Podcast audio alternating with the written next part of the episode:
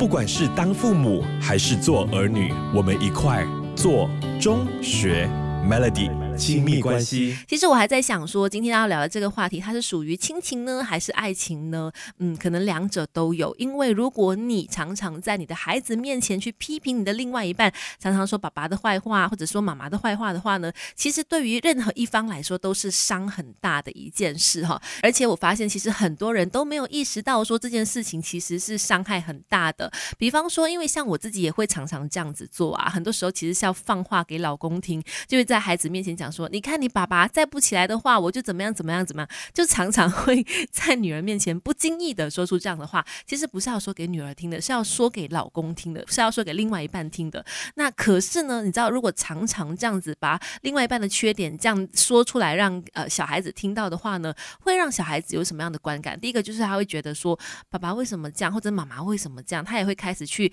呃想说，这个人是不是没有我想象中的那么好？然后再来呢，他也会对这个人呢产生距离感，跟他就没有那么的亲密了。还有就是可能甚至严重一点的，长大之后呢，他可能也会对于呃人的信任感也会大大减低。Melody Melody 亲密关系。你好，我是翠文，继续有 Melody 亲密关系。今天我们说不要轻易的在小孩面前去说你另外一半的坏话，因为坏话说久了之后呢，小孩就会常常听到觉得说，哎，原来我眼中的爸爸或者眼中的妈妈是这样子，可是呢，又常常听到呃你们口中说的他是另外一个样子的，会让他产生困惑，然后再来他也会觉得说，嗯，那可能他所看到的眼前的一切呢，他没有办法信任，未来呢，他也会对于其他事情的信任感大大的降低哦，因为他可能会觉得说，连我自己的父母，我所看到的样子，我都不能够相信，原来我听到的跟我看到的是不一样的，那我要怎么样去相信其他人呢？因为这样的一个原因，就会导致孩子对于其他事情的信任感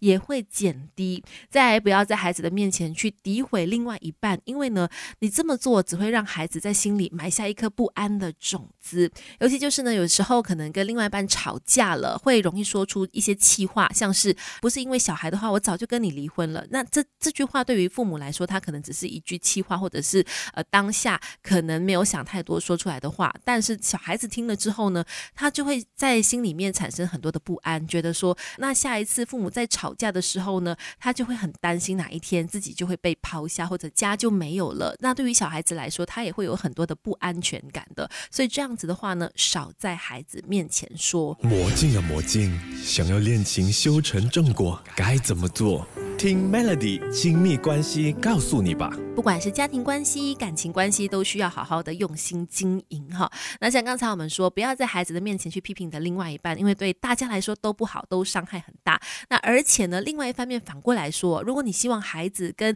呃这个不管爸爸还是妈妈的那个距离可以靠近的话呢，你就需要在孩子面前多说另外一半的这个优点了。比方说，可能大部分的都是妈妈跟孩子的关系是比较亲密的嘛，可能妈妈照顾小孩的时间比较长，自然两个人的感情比较好。那爸爸可能就是忙着工作，没有时间跟跟孩子相处哈。那如果说妈妈希望说拉近爸爸跟孩子之间的距离的话呢，那就应该多多的在孩子面前去称赞父亲的优点，不要趁爸爸不在家逮到机会就在背后批评他、嘲笑他。这样子的话呢，爸爸回来的时候，孩子跟爸爸呢就会有距离感了。反之，你要多说优点，这样子的话，即使爸爸不在，但是孩子听到哇，我的爸爸这么厉害的时候呢，他会对他产生崇拜，也会以爸爸为荣。那每一次爸爸回来的时候呢，他都会好像在欢迎什么超级英雄回来一样，非常热情的去迎接他。那两父子之间的感情就会自然而然拉近了嘛。